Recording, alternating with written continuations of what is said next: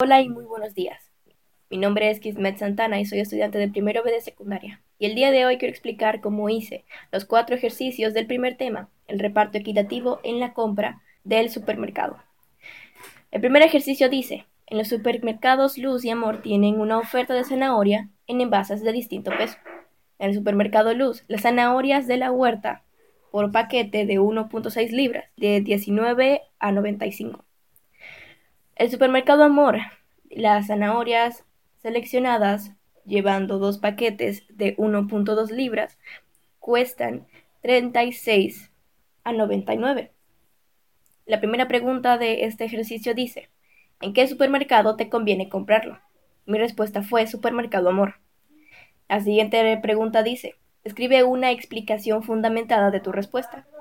Yo contesté, Elegí Supermercado Amor porque en ese supermercado dos paquetes cuestan 36 a 99, mientras que en el supermercado Luz cuestan 19 a 95. En el momento que queramos comprar dos paquetes en el supermercado Luz, me costará más que en el supermercado Amor. Pero en el supermercado Amor me saldrá más por un bajo precio. El siguiente ejercicio dice, en un supermercado hicieron una oferta de detergente en polvo. Sin embargo, la oferta no está disponible los martes porque en ese día hay un descuento de 11% en el total de la compra por pagar con tarjeta de crédito. ¿Qué día cuesta más económico el detergente? ¿Cómo te das cuenta? Y yo respondí, puesto que los martes se realizan descuentos en el total de compra y yo lo que quiero es comprar detergente, lo mejor sería comprar los demás días, porque solo los demás días está disponible la oferta. El tercer ejercicio dice, en un supermercado realizan un 5% de descuento en el total de la compra y luego recargan el 13% del impuesto al valor agregado de los alimentos de la canasta básica. En otro supermercado recargan el impuesto y posteriormente realizan el 5% de descuento. ¿A qué supermercado conviene ir? ¿Y por qué? Mi respuesta fue, debes comprar en el, segundo supermercado. Es en donde debo comprar porque el segundo me agrega el 13% de impuesto. Más tarde me coloca el 5% de descuento. Mientras que el primer supermercado me coloca el 5% de descuento y luego me agrega el 13% de impuesto. Por lo que no tendría ningún sentido hacer el 5% de descuento antes de agregarme el 13% de impuesto. Esto quiere decir que el primer supermercado me está estafando. El segundo supermercado no me está estafando.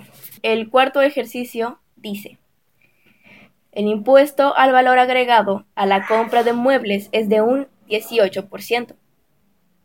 Un municipio decidió poner un nuevo impuesto del 3% al precio final de la compra con el ITBIS incluido. La primera pregunta dice, ¿cuánto cuesta esta cama con ambos impuestos? Y mi respuesta fue 24.774.1 y 25.517.323. Esto es porque realmente no puedo sumar, no, no puedo hacer un cálculo con la suma completa. Porque los dos impuestos no han sido juntados para hacer 21, por lo que tengo que, que dar el resultado por separado, lo que significa que el primero me daría 24.774.1 y el segundo resultado me daría 25.517.323. La siguiente pregunta dice, ¿es cierto que se puede calcular el 21% de, de impuesto total? ¿Por qué? Yo respondí, no se puede. No se puede calcular el 21% total porque no te da la misma cifra que cuando agregas los impuestos divididos.